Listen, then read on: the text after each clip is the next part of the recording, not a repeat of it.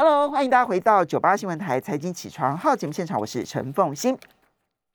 每个礼拜三，台北股市盘前解析哦，在我们线上的是证券分析师翁伟杰，也非常欢迎 YouTube 的朋友们一起来收看直播。好，台北股市呢，昨天不管在上市交易的集中市场，或者是呢 OTC 呢，都是开高走低。那集中市场的部分小跌了六点二六点，收盘指数一万七千九百一十三点，跌幅百分之零点零三，成交金额六千亿元。OTC 的部分呢，则是下跌了一点二九九点，收盘指数是二一五点三零点，跌幅百分之零点六，成交金额是八百五十六亿元。我们今天呃，来这个伟杰现在在线上哦，伟杰台北股市呢到了一万八千点，虽然不敢讲说一万八千点是一个什么样特殊的关卡，但通常而言，台北股市其实面对那个关卡，就是千点的这一个这个整数关卡的时候呢。多多少少也是必须要整理一下来表态，所以呢，一万八千点这个闪过，然后呢没有办法这个站稳，其实可以预期，但是在结构上面会不会有影响到整个多头格局？我们要怎么看？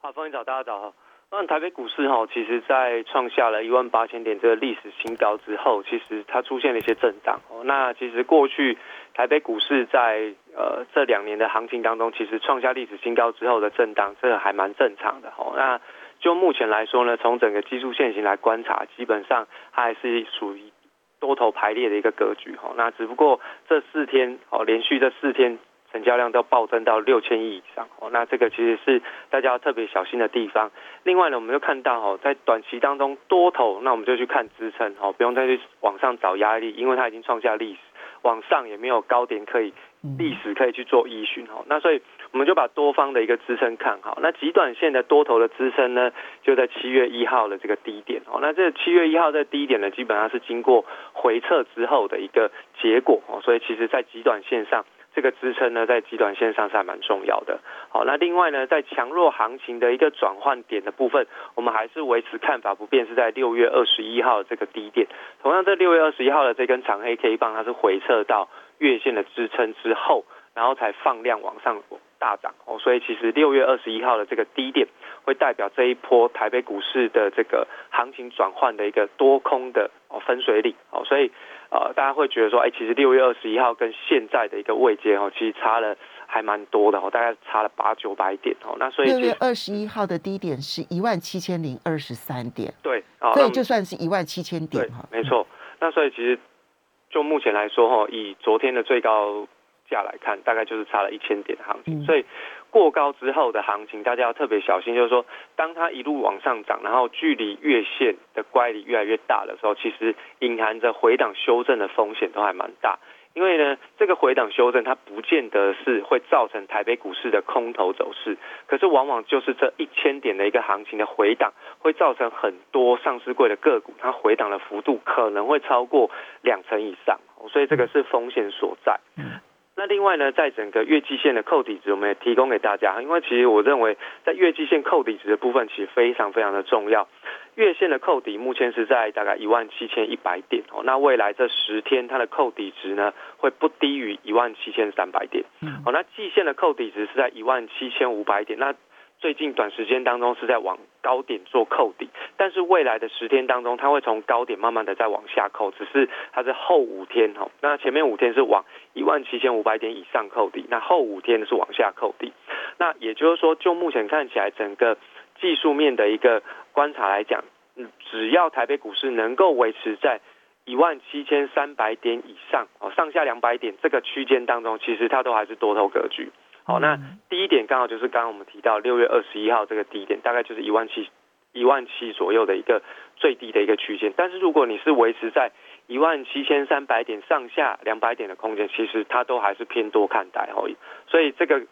区间还蛮，所以就月线的架构来看的话，其实月线的这个下面的往上支撑，其实台北股市现在好像那保护空间还蛮大的。对，没有错。嗯，对，所以其实哈，大家在操作的时候也不要因为说啊都是多方的格局啊，我可以容许震荡的区间比较大，所以我就放心大胆的去操作。其实这反而会带来大家在操作上的一些风险，因为它随便一个回档哦，基本上就是。五六百点的空间。那对于个股来说，可能就是不是只有百分之十的回档修正了哈。好，另外从成交量来看哦，这个是我比较关注的重点，是说连续大量算是一件好事，不过它连续都超过六千亿以上。尤其是在往上涨过高的过程里面，它的成交量是不断的在六千亿以上去进行滚动。那也就是说，这个最近这几天哦，这个成交量的一个状况，代表的是筹码是非常非常的不稳定。哦，那月均量只不过是在五千零八十亿，可是呢，它却用了六千亿的量去做推升，而且呢，往上推升，它还不是都是长红 K 棒，它就是黑 K 棒、黑 K 棒，然后。短短的一根红 K 棒，然后昨天又出现了一个压回的一个动作，所以其实反映的是筹码不稳的现象。那再加上现在目前看起来融资水位是逼近三千亿的一个水位哈，那尤其是最近这两个礼拜，它的增速是非常非常的快，所以其实这两个互相去验证的结果，你会发现到，哎，其实用。成交量的角度来看，其实台北股市为什么过高之后会震荡？哎，就是因为筹码的不稳定。好，那从结构上面来说，其实是相对比较重要。因为台北股市能不能够再继续往高点挺进，或者是它能够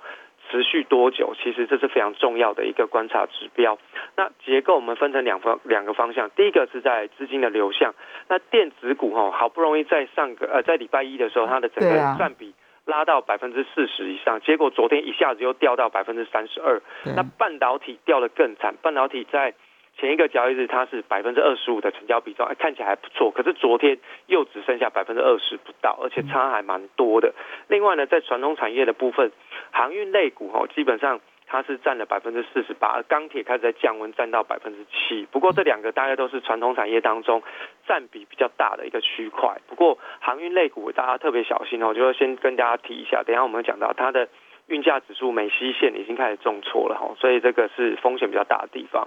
另外呢，在这个外资买超前十名的过程里面，结论上面就是电子股没有办法聚集得了外资的一个目光跟资金的买气，好聚集不了他们的一个买气。所以我们看到。买超前十名里面，大部分都是在非电子股，唯一一档电子股就是红海，其他的就是传统产业跟金融股。但其中大家特别小心的是，哎，特特别留意的是金融股，昨天外资是买了四档，也就是说短期它在撑台北股市的过程当中，它又回到了金融的架构当中。昨天很明显在用金融在撑大盘，对，没有错哈。那它在撑。不代表它要推，然后我们一直都在讲，其实它就是维持指数在一个高档，它不是要往上做拉抬，只是想要让它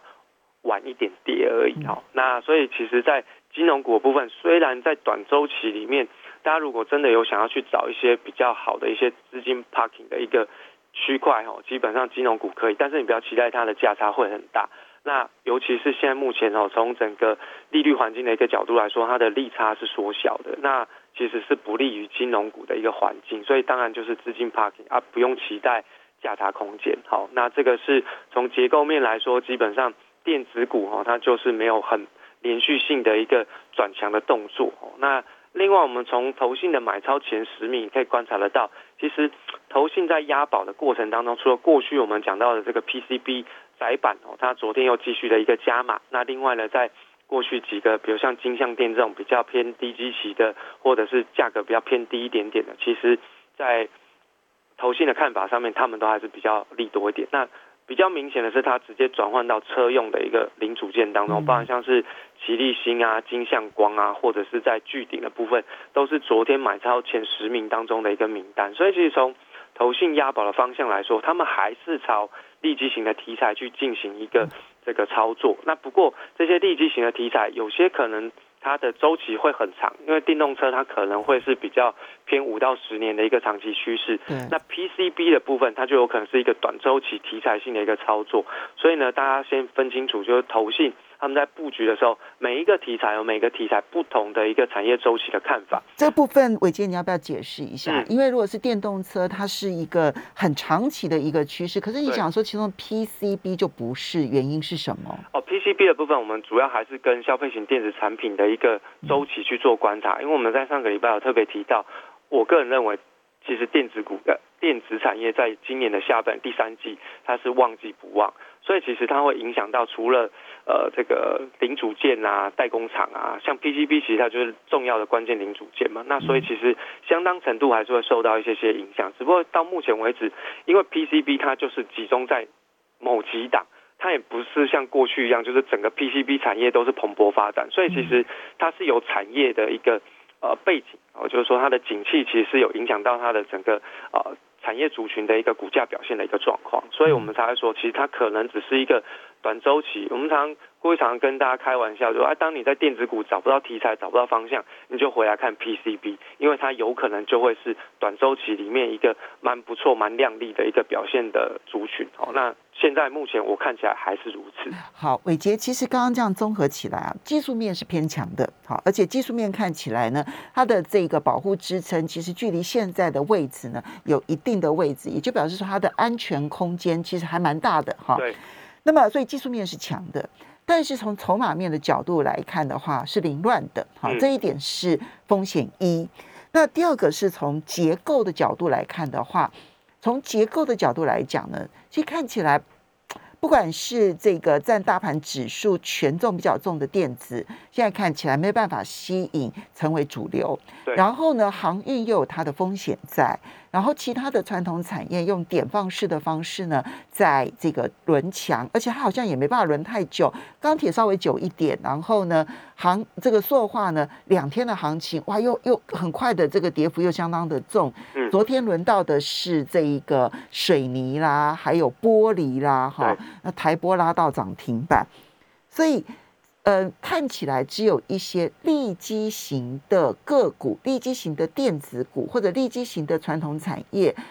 比较有机会。那这种结构要怎么去支撑那个技术的强呢？对，所以这就是我们担心的地方。因为其实呃，台北股市它控制指数其实还蛮简单，就是它在关键的时候，它利用金融股稍微去撑一下，然后呢。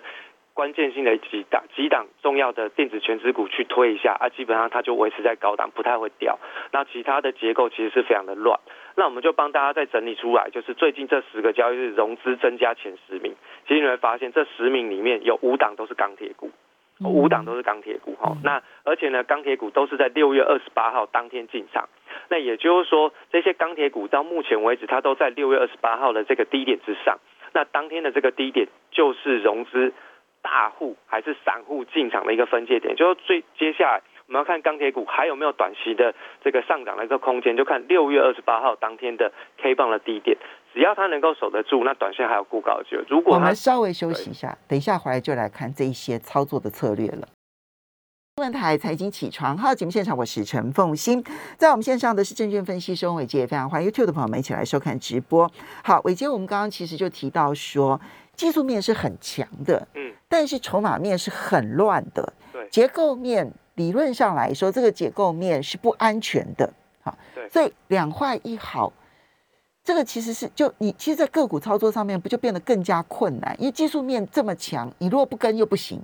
但是呢，在结构面跟筹码面的部分，你又很担心自己会踩到地雷。好，所以你刚刚举了以钢铁为例，哈，对，那么钢铁呢，它的融资余额增加的速度非常的快，嗯，好，那么嗯，这个当然很多融资余额都是在六月二十八号的时候呢进场的，对，好，那六月二十八号其实是这一波钢铁的起涨点，嗯，所以这个时候增加的融资余额，坦白说，如果是当天的话，它现在还是获利的，没有错，所以所以怎么操作？所以其实哈，我们可不可以举一个个案来试试看？好，所以其实哈，我们就用中钢来当成是一个例子啊，因为其实中钢它是龙头啦，所以我都习惯看比较大型的这些钢铁股，因为二线的钢铁股比较比较难，就是有一些代表性的原因，是因为它的平常它的成交量可能就只有一千张以下，然后另外呢，它的股本又非常的小，所以其实只要有资金去进场顶火，它就会往上喷出，所以我不太喜欢看那种。比较没有具备有产业代表性的个股哈，所以我为什么会举中钢？原因是在这边哈。那我们就看中钢，中钢其实在六月二十八号的时候，其实它并没有什么太大的跟跟上去的一个表现，它是到六月二十九号才往上涨。哦，所以其实，在这一波我们来说，哎，其实钢铁股上涨的，其实它的。轮动的架构其实不太对，因为过去都是用中钢去发动带动二线，可是这一波呢却是用二线反过来带中钢，哦，这就很奇怪。那所以呢，其实在整个中钢的部分，你要观察的就是在六月二十八号，因为它是整个族群性轮动，而且中钢最大融资的增加也是在六月二十八号，所以其实六月二十八号到目前为止，虽然它都是守在这个低点之上，而且有些个股甚至还距离蛮远的，但是这个地方大家就要知道，这是融资进场的一个最低的成本区，也就是说，当接下来钢铁股它不管是任何的震荡或者是回档修正，这个低点是绝对不能破，因为这个低点一旦跌破，那代表最近的全部都是散户，因为它开始赔钱了。那那融资呢？如果它是赚钱的，一一路都往上可以推得动，钢铁股都往上涨，然后全面性的再次有出现族群性的一个发展，那基本上这个叫大户全面性点火的一个状况。哦，所以其实六月二十八号这一天是非常重要，不管是在中钢或者是在大成钢，然后中红啊、叶辉、华兴等的，其实都一样，因为这一波我印象非常深刻，竟然是用华兴的盘价去做拉抬，所以华兴就很重要。哦，所以。这个是在融资增加前面的时候，大家可以去找一下。其实这不是只有在钢铁股啦，哈，就是说大家过去如果去看一些比较偏投机操作的这些个股，融资增加水位比较多的，其实你去找它融资增加的第一天的那个价位进场的成本区，通常都可以提供给大家一个比较。明确的一个方向啦，所以至少不能跌破六月二十八号的低点，对，不可以跌破哈。那因为我自己对钢铁股它的看法是比较保守，所以其实我就直接抓六月二十八号这个成本区。那另外我还看到就是说沪深三百正二这一档，我就在这边 PS 提醒大家一下下了哈，就是说中国大陆其实它现在目前环境有三个重点，第一个是中国信贷脉冲是持续在往下收缩当中，另外它的资金哈，人民银行它的资金仍然是处于在。收缩的环境里面，再来他们公布出来的制造业跟服务业的 PMI，它都反映出了中国的库存大幅度的上升，然后厂商必须要降价求售，而出现主动去库存的一个阶段。在这样的环境之下，哈，就是你的产业周期是开始往下走，然后呢，你的资金又很紧缩，所以其实它的。呃，股价表现是不会太好的，哦，它不会太好，所以其实为什么中国大陆的股市昨天又出现重挫，其实这是主要的原因。那提醒大家一下下，然后不要说因为它是一个指数型的 ETF，所以我就无限量的用这个融资进场去做低阶摊平，这个是很危险的事情。对，其实你可以，就算你要买，你要布局都可以，但千万不要用融资。对，尤其是不可以用融资正二。对，因为这个是蛮危险的事情，那就超级危险了。它一个回档，可能你的融资。就比较有风险一点点，好，这要提醒大家。那另外，在讲到钢铁股，我们直接就看船产股好了。那航运类股其实我们追踪很久，那到了最新这个礼拜公布出来的这个美西线的一个运价指数是已经下跌了九个百分点，那欧洲线是持平。那现在又传出欧洲的这个欧盟又开始查这个运价到底为什么会这么高哦，所以其实对于运价来说可能会有一些波动啊，我不敢说它不会再涨，但是它至少它的波动会非常的大。哦，那所以大家特别留意，过去因为货柜航运的这个运价在大涨的时候，它外溢出来的这些效果，比如像外溢到散装，或者是甚至有一部分流到航空的这些相关的需求，可能会因为它的运价开始修正而快速度的消失。那在技术面观察，这个是环境嘛？那技术面的观察，你就用五日线当成是一个观察的指标。到目前为止，其实它还是很强，它还是蛮强，而且技术面来看的话。你几乎看不到有一个上档的压力，对，因为它已经基本上，而且筹码面也没有看到很特别的凌乱，对，哦，所以其实哈，在这个货柜航运的部分倒是还好，不过。散装行大家特别留意哦，因为散装行它它看起来它的外溢效果是已经开始慢慢的结束当中，因为都已经跌破五日线以下，甚至都反弹没什么太大的力道哦，所以这个是散装啊航空大家都要小心的地方。所以你呃你认为如果手上有货柜的是 OK 的，但是散装的要小心的。对，货柜你就继续看五日线，没跌破就风险还 OK 嘛。嗯。那跌破大家就要注意。另外就塑化类股哈，那塑化类股其实这个。上个礼拜拉抬，我也觉得有点莫名其妙哈。因为先跟大家更新一下它的一个环境背景。第一件事情，油价在大幅度的上涨，代表的是他们的进价成本在增加。第二件事情，我去查了一下，大部分主流产品的报价都是在往下修正的。好，所以代表这个叫做利差空间，其实慢慢的在缩小当中。所以我就不知道为什么他们会去拉这个所谓的塑化族群。那我个人是觉得他们想要。把这个钢铁的这个权重部分，因为钢铁拉不太动，权重让出来去点火塑化，然后撑住整个指数，然后这个是资金轮动的一个效应。所以你看到二线的塑化当中，台聚四宝或者是在国桥、连城啊、东联跟中仙，大家特别留意的是七月二号的这根爆量 K 棒的低点，因为当天它出现了一个爆下了一个波段的大量，而且收长黑的状况哦，所以这个这几两。公司呢，大家特别小心。另外，我们看到在台塑四宝，等一下，我们先塑化的部分哈。对。嗯，因为它七月一号呢，其实就开始嗯放量上攻，没错。但是七月二号的那一天呢，就开高走低，对，黑 K 棒，而且呢量比前一天还要来的更大，对不对？哈。所以你现在呃到到了这个礼拜一呢，哎，它又开始上涨。然后呢，昨天又开始下跌，好，所以它那个一涨一跌，一涨一跌的这样的节奏，那成交量最大的时间点是在七月二号，七月二号，所以你以七月二号的低点作为这个嗯成败的一个关键点，没错哈。那大部分如果大家习惯，可以稍微去调一下自己的那个看盘软体，它里面有一个那个技术指标，它叫做价量累积图。哦，那我习惯用二十天，哦，它会切很多格，那这切很多格就是它会告诉你说，哎，这个这一个这一些价位的区间当中，成交量最大的地方，嗯，那其实大部分哦，这些二线的塑化类股大概都是在七月二号那一天爆量是最大，啊，刚好就是爆在最低点。哦，所以其实呢，在这个七月二号的这个爆量的 K 棒低点，哦，绝对是不能够跌破。在短期当中，一旦跌破，那代表出货行情啊就已经结束了。哈，那所以其实，在二线的说话类股，如果有去追的，可能大家要特别小心一下这个低点的位置。另外，台塑四宝就比较安全一点，因为台塑四宝它早就已经警告过大家，他们第三季会出现旺季不旺，那利差空间会开始缩小，甚至它有压缩的一个风险。所以台塑化它是跟油价联动比较高，所以其实要看的是七月五号的低点。那你看到台塑化的创高，其实不是不是塑化股会好，是因为油价在上涨啊。台塑化就跟油价联动性比较高，所以它就继续往上垫。所以要注意一下 OPEC Plus 谈判谈崩了之后的后续效应。对对对，它到底是是飙涨还是飙还是暴崩跌？现在是很难预判的。对，现在很难预判。但是现在目前看起来，油价它还是在比较偏多头的格局啦。好，那那台塑化就看七月五号的低点。那南亚的话，你就看五日线啊，台塑、台化一样都是看五日线。那南亚其实它比较不会受到塑化产品的影响，因为它有部分是在做电子的这个原材料，所以它的行情还算稳定，比较不会受到呃塑化类股报价的一些利利差空间的一个压缩比较多啦。所以其实真正台塑四宝里面受到产品利差有影响，大概就是在台塑跟台化。那目前就看五日线，不过其实台塑跟台化大概都是在。短中期均线纠结的地方也算是比较关键的位置，但是它就没有跟上这一波二线的涨势，所以大家看到整个船产类股、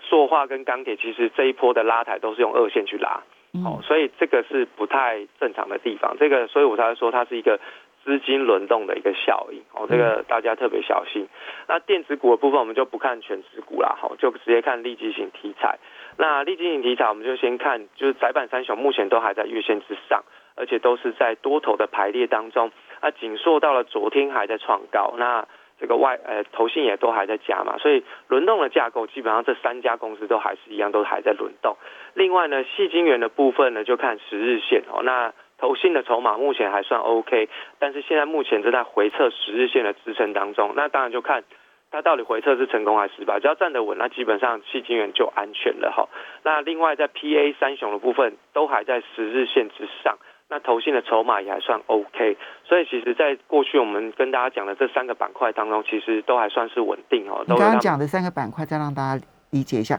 呃，我首先就是你先讲全指股就不碰了，对不对？嗯，对，先不用看电子的全指股就不碰了，然后所以纯粹走利基型，对不对？好，那利基型你刚刚提到的 PA 三雄、细晶圆，还有是窄板三窄板窄板三雄，所以这这些都是属于利基型的。好，那绝对不能找大型的。因为量不足嘛，对不对？对对对对对，它其实就是人气，它是用来撑盘，所以它不是有行情的。嗯，好，那就是投信会比较明显一点点。那另外呢，车用相关的大概就是顺德、强茂、同心电、巨鼎、金相光，然后腾辉 KY，然后再就是奇力新跟国巨。但是大家记得一下，投信它在操作的时候要留意几个重点：第一个十日线，第二个。或者是大量 K 棒的低点是不能跌破，再来就是投信的筹码有没有松动，掌握这三个重点，大概在追踪投信的这些题材的时候，大概都还能够操作蛮顺利的。好，所以呢，跟着投信做利基型，对不对？好，嗯如果不是传产的话，就是跟着投信做利基型，而这利基型，第一十日线是不能破的，然后第二是这个呃大量。黑 K 棒的低点是不能够破的对，然后第三个当然就是看投信它的买卖操了，对不对？对，没有错。好的，这些操作守则呢，在热热的股市当中，其实怎么样保持冷静的这个态度是非常重要的。要非常谢谢欧伟杰，也非常谢谢大家。我们休息一下，马上。